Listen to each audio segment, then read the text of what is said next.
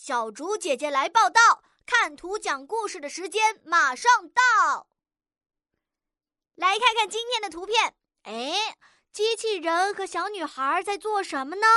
小女孩怎么站在花上呢？她是小花仙吗？哦，他们这是在什么地方呢？